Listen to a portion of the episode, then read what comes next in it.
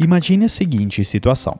Você é o gerente de marketing de uma construtora e está encarregado de desenhar a campanha de lançamento do seu mais novo empreendimento.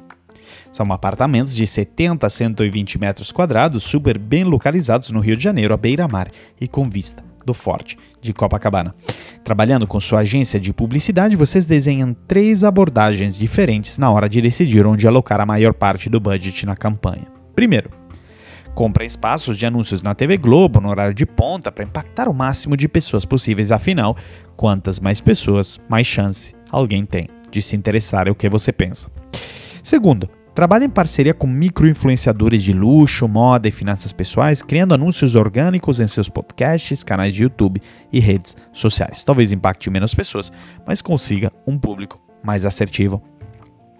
Terceiro, Através de uma camada de inteligência artificial e machine learning, você cria um CRM personalizado para uma base de potenciais clientes que você tem já armazenada, oferecendo a melhor planta para as exigências de cada um através de um algoritmo preditivo e preço dinâmico baseado no poder aquisitivo.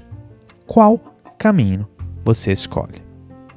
Pois é, bem, se você não tem de fato resposta certa ou errada, mas você já sabe que é nesse exercício que vai começar todo o segundo episódio de toda semana, a minha opção preferida agora é a terceira.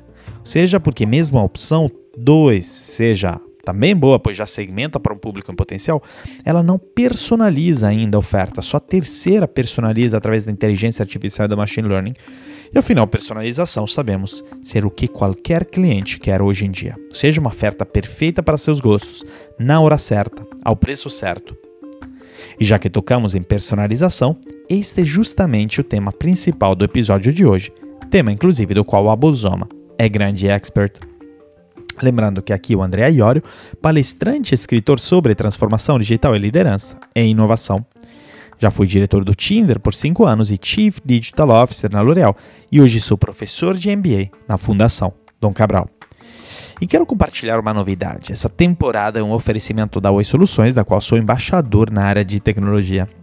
A Oi Soluções é uma integradora de soluções digitais para grandes empresas, com um portfólio completo de segurança, cloud, colaboração, IoT, Big Data e Analytics, aplicações digitais e serviços gerenciados, ou seja, tem todo tipo de solução tecnológica que a sua empresa precisa. E olha só, a Oi Soluções surgiu para impulsionar a transformação digital nos negócios com o propósito de gerar conexões e grandes transformações. E sabe o que é mais interessante? É que esse propósito é o mesmo que eu tenho com o Metanoia Lab, então não podia ter match melhor. Ao mesmo tempo, esse é o propósito dos consultores da Oi Soluções que entregam soluções customizadas para seus atuais desafios de negócio. Então lembre sempre, desafios inovadores pedem Oi Soluções. Mais detalhes no site oisoluções.com.br ou entre em contato com o consultor Oi Soluções.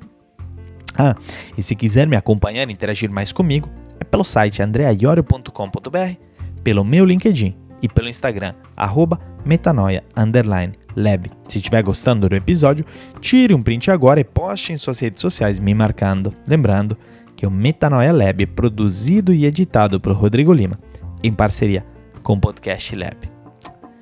Mas voltando a falar da nossa protagonista de hoje, a Bosoma St. John é Chief Marketing Officer da Netflix, ex-diretora de marketing da Uber e da Apple e é uma autoproclamada badass, ou seja, fodona, né? Já que o novo curso que ela está dando na Harvard Business School é chamado de Anatomy of a Badass, anatomia de uma fodona. Ela é incrível. E em termos de marketing, para mim, ela é talvez a maior referência mundial. E quando entramos a fundo nas discussões mais quentes sobre marketing, nós iremos sempre chegar ao ponto da personalização. Afinal, como consumidores desde sempre queremos ser tratados de forma personalizada, mas até digital, big data e inteligência artificial se juntarem, nós não conseguíamos comunicar de forma personalizada com o cliente.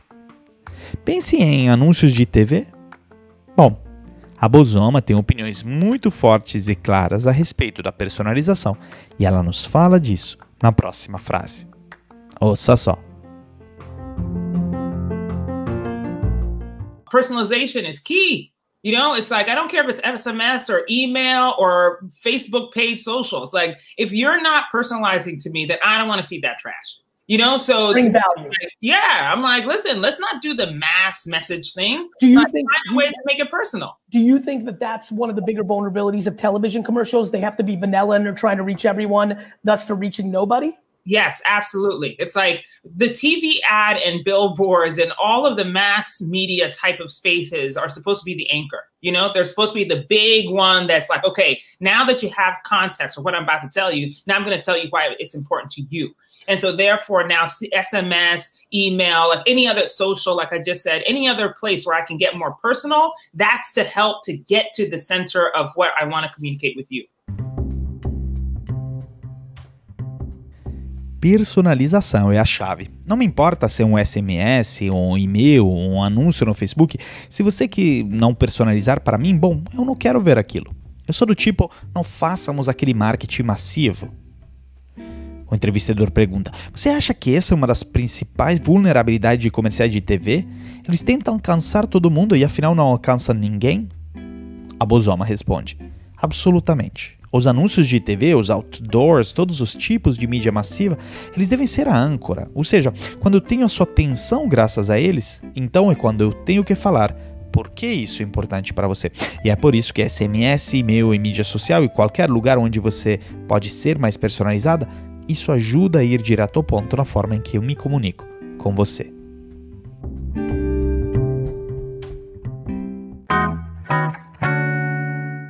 Deixa eu começar contando uma história que aconteceu comigo.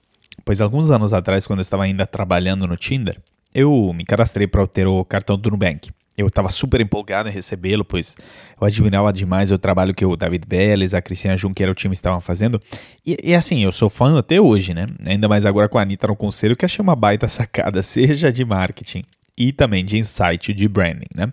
Aliás, Deixa eu abrir uma parênteses aqui, porque eu vejo muitos paralelos entre a Anitta e a Bozoma, sabia?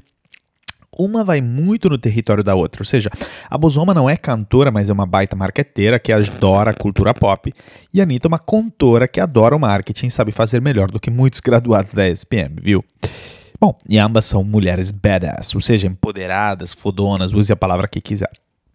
E o que a Anitta está fazendo no setor de marketing brasileiro, como inovando em formatos de colaboração com marcas, por exemplo, se tornando diretora criativa das Call Beats, além da construção da própria marca pessoal, é extraordinário. Eu posso confirmar a visão incrível de marketing da Anitta por ter feito uma reunião com ela anos atrás. E acho que hoje posso contar sem problemas, ou seja, era para discutir uma campanha para o Tinder, onde ela assumiria o namoro dela no Tinder. Já sabemos que a vida amorosa da Anitta não tem muito espaço para assumir namoros, não é? E por isso a campanha se perdeu, até porque, enfim, ela tinha terminado antes de poder assumir, mas desde então só tenho admiração pela habilidade dela de entender o novo marketing. Bom, parênteses encerrada. Voltando à nossa história, eu solicitei um cartão do Nubank, mas ele me foi negado. Recebi um e-mail de resposta que me surpreendeu, que dizia que eu não cumpria os critérios. E eu admito que inicialmente fiquei preocupado, pois talvez o Nubank soubesse algo da minha vida financeira que nem eu sabia.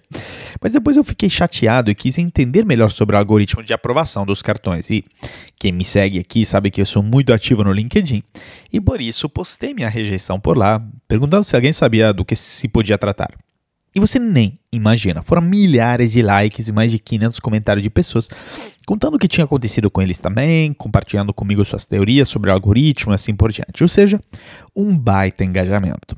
Mas a história não é essa. A história é sobre o que aconteceu no dia seguinte. No dia seguinte, eu recebi um e-mail no meu caixa do inbox do título Andrea It's. O remetente era o Banco Neon, competidor do Nubank.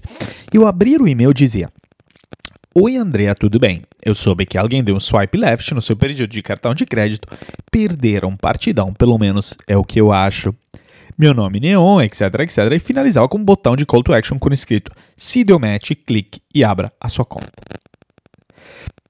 Incrível, eu fiquei de cara com essa iniciativa super personalizada do Neon, inútil dizer que corri para postar isso, colocando como legenda. Eu peço que o Banco Neon promova quem me mandou esse e-mail. Eu não sei se foi né? Se foi realmente, é, é, é, digamos, aprovado, mas enfim, foi, foi promovido, desculpa. Mas aí viralizou em grupos de WhatsApp de marketing. Inclusive, cheguei a conhecer quem escreveu esse e-mail, que é um gênio do marketing a usar a personalização de forma super rápida para gerar uma conexão e engajamento. E funcionou muito bem. Resultado para o Neon foi um buzz espontâneo sem ter gasto um centavo, mas apenas a graças à personalização de um e-mail que fez com que eu me conectasse mais com eles do que com o Nubank, ao mesmo tempo que me incentivou a compartilhar, já que era tão único e original. E a verdade é que desde sempre, como pessoas e consumidores, queremos ser tratados de forma personalizada. Por que você acha que o Starbucks coloca nosso nome no copo? Né? Personalização é óbvio, em termos de brand love, postagens espontâneas nas redes sociais, eles superam de muito o Dunkin' Donuts, que é o maior competidor deles. No mundo digital, personalização pode ser na comunicação, como no exemplo acima, mas tem um grande problema fazer isso de forma individual e manual, como no caso do Neon, é ok com alguns clientes, mas como que você faz isso com centenas de milhares de clientes, como no caso de um varejista, ou com milhões de clientes, como um banco ou uma companhia de telecom? Ou seja, o grande desafio do mundo atual é como você personaliza ao máximo, em larga escala. Bom, antecipando um pouco a resposta, já adianto que tecnologias como inteligência artificial e o machine learning, acoplados a tecnologias de coletas de dados sofisticada, como por exemplo o Wi-Fi 6X da, da Oi Soluções, que foi recentemente lançado e ajuda lojistas a metrificar tudo o que acontece dentro de suas lojas, ajudam enormemente. Mas antes disso, nós vamos começar a discussão entendendo por que personalização é tão importante nos negócios hoje em dia. Fundamentalmente, é porque personalização induz relevância. E relevância é a chave para competir em um mercado superlotado. De onde começa a relevância? Ela começa com a capacidade de envolver as pessoas de forma personalizada. Só assim você se conecta de forma mais humana e profunda com os outros, né? Na conferência Relevance 260 da Covil, a Bosoma St. John e outro grande marqueteiro, Seth Godin, tiveram uma conversa extraordinária sobre personalização. Foi um dos melhores eventos que eu já assisti. E o Godin disse que precisamos servir as pessoas de maneiras individuais, né? respondendo ao que elas sabem que querem e antecipando suas necessidades. A personalização da experiência online está se transformando em experiências físicas pessoais, disse ele, ou seja, cada vez mais os consumidores desejam entrar numa loja física e ter uma experiência também personalizada por lá também. Ou seja, uma verdadeira unicanalidade, né? E esse overlap entre mundos está acontecendo na outra direção também. Eles querem que a experiência digital pareça mais com a física, né? E ele lançou uma provocação no painel. Ele disse: No mundo online, que é inerentemente bidimensional. O que fazemos quando aparece alguém? Eles se sentem bem-vindos? Eles se sentem como se estivessem numa loja? Eles se sentem respeitados? Estamos tratando eles com dignidade? Eles se sentem como se estivéssemos personalizando a experiência para eles? De fato, nós podemos fazer muitas dessas coisas com a tecnologia. E para, de fato, entregar uma boa experiência, né? As empresas precisam usar dados para servir as pessoas de maneira mais personalizada, né? E aqui a gente tem que achar um equilíbrio entre privacidade e personalização, já que as empresas não apenas coletam dados, mas os analisam para atender às expectativas, né? E a personalização meio que às vezes assusta as pessoas, porque você entra numa loja, num e-commerce onde nunca entrou, eles já sabem, tipo, o seu nome, né? Aí você fica tipo, caramba, como isso aconteceu, né? Mas é todos os rastros que a gente deixa. E relevância é chave para remover essa sensação desagradável, porque quando é personalizado, é o que o consumidor deseja. E a relevância muda essa experiência para entregar exatamente o que o consumidor quer. Não é sobre ele, é sobre, é para eles. É isso que disse o Seth Godin, né? De novo, não é sobre ele, é para ele.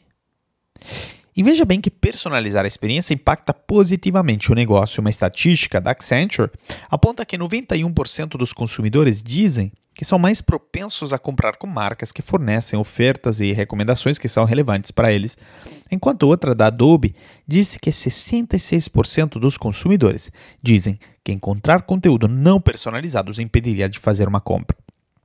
Ah, e o Adweek demonstrou que personalização pode reduzir os custos de aquisição do cliente até 50% e pode aumentar a eficiência dos gastos de marketing até 30%. Ou seja, personalização é tudo o que queremos, é tudo o que o cliente e o consumidor quer.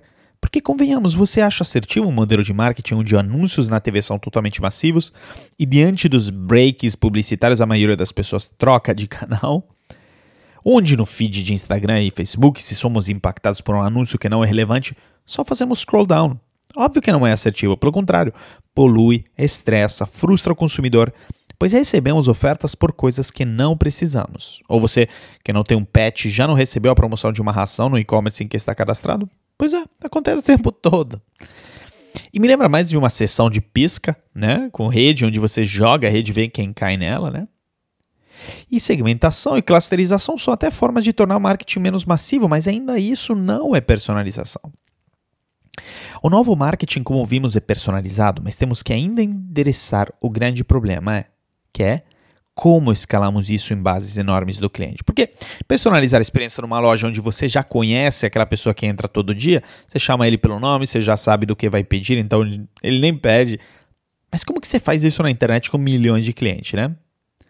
É aqui que a nossa velha amiga inteligência artificial e nosso velho amigo machine learning nos vão ajudar. Porque a inteligência artificial pode aproveitar muitas variáveis que revelam como, quando e o que os clientes compram. E as variáveis podem incluir fatores como dados contextuais, comportamento, demografia, interesses, expressos ou menos, programas de recompensa ao cliente, dados sazonais como tendência de Natal e verão e até mesmo informações sobre o clima local. Enquanto o machine learning pode identificar padrões, é, como as necessidades do cliente, a partir disso usá-los para fazer previsões. E finalmente, com o poder cada vez maior da computação baseado em GPU, nos permite construir modelos cada vez mais complexos e, geralmente mais precisos, para uma grande variedade de tarefas. Então, assim, é, veja esse caso, por exemplo. Os hotéis Hilton, por exemplo, usam um concierge robô chamado Connie para tornar as experiências dos hóspedes mais pessoais e agradáveis possíveis. Esse robô de 60 centímetros de altura está no saguão de algumas unidades para cumprimentar os convidados e responder às perguntas. Ao saber quais hóspedes estão entrando no hotel, esses robôs podem aprender com o tempo a cumprimentar e fornecer serviços mais específicos com base nas preferências pessoais do usuário. Ou seja, de forma geral, nos vimos que personalização é fundamental para o negócio, já que é, o, é fundamental para o cliente. E hoje, com a combinação de Big Data, inteligência artificial e machine learning, ele é cada vez mais assertivo na medida que for escalado. Por quê? Porque quantas mais interações, mais a máquina aprende. Por isso quero te deixar hoje com um desafio prático. Escolha uma variável relacionada ao seu cliente. Pode ser nome, preferência de preço, pode ser tamanho se você for vender roupa. E certifique-se que você está personalizando a experiência para ele ou para ela. Pergunte-se: eu estou me comunicando com ele ou com ela sempre levando em conta esta variável? Eu estou exibindo sugestões baseadas nesta variável? Se eu não estiver fazendo isso, qual processo ou tecnologia mais posso utilizar para introduzir este elemento de personalização? Bom, reflita nisso como dever de casa e me conte. Qualquer ideia, dúvida, comentário, até mesmo reclamação, é só entrar em contato pelo site andreaiorio.com.br, pelo Instagram arroba metanoia_lab ou por meu LinkedIn ou Instagram. Lembrando que este episódio é um oferecimento da Oi Soluções, a integradora de soluções digitais para a sua empresa. Lembre sempre, desafios inovadores pedem Oi Soluções. Entre em contato então com o consultor Oi Soluções e saiba como o portfólio de segurança, cloud, colaboração, IoT, Big Data e Analytics, aplicações digitais e serviços gerenciados podem transformar o seu negócio. Mais informações no site oisoluções.com.br. Ah, e se você gostou desse episódio, tire um print, me marca no Instagram, no LinkedIn, vai ser o máximo saber o que você achou. Até a semana que vem, com mais um episódio do Metanoia Lab.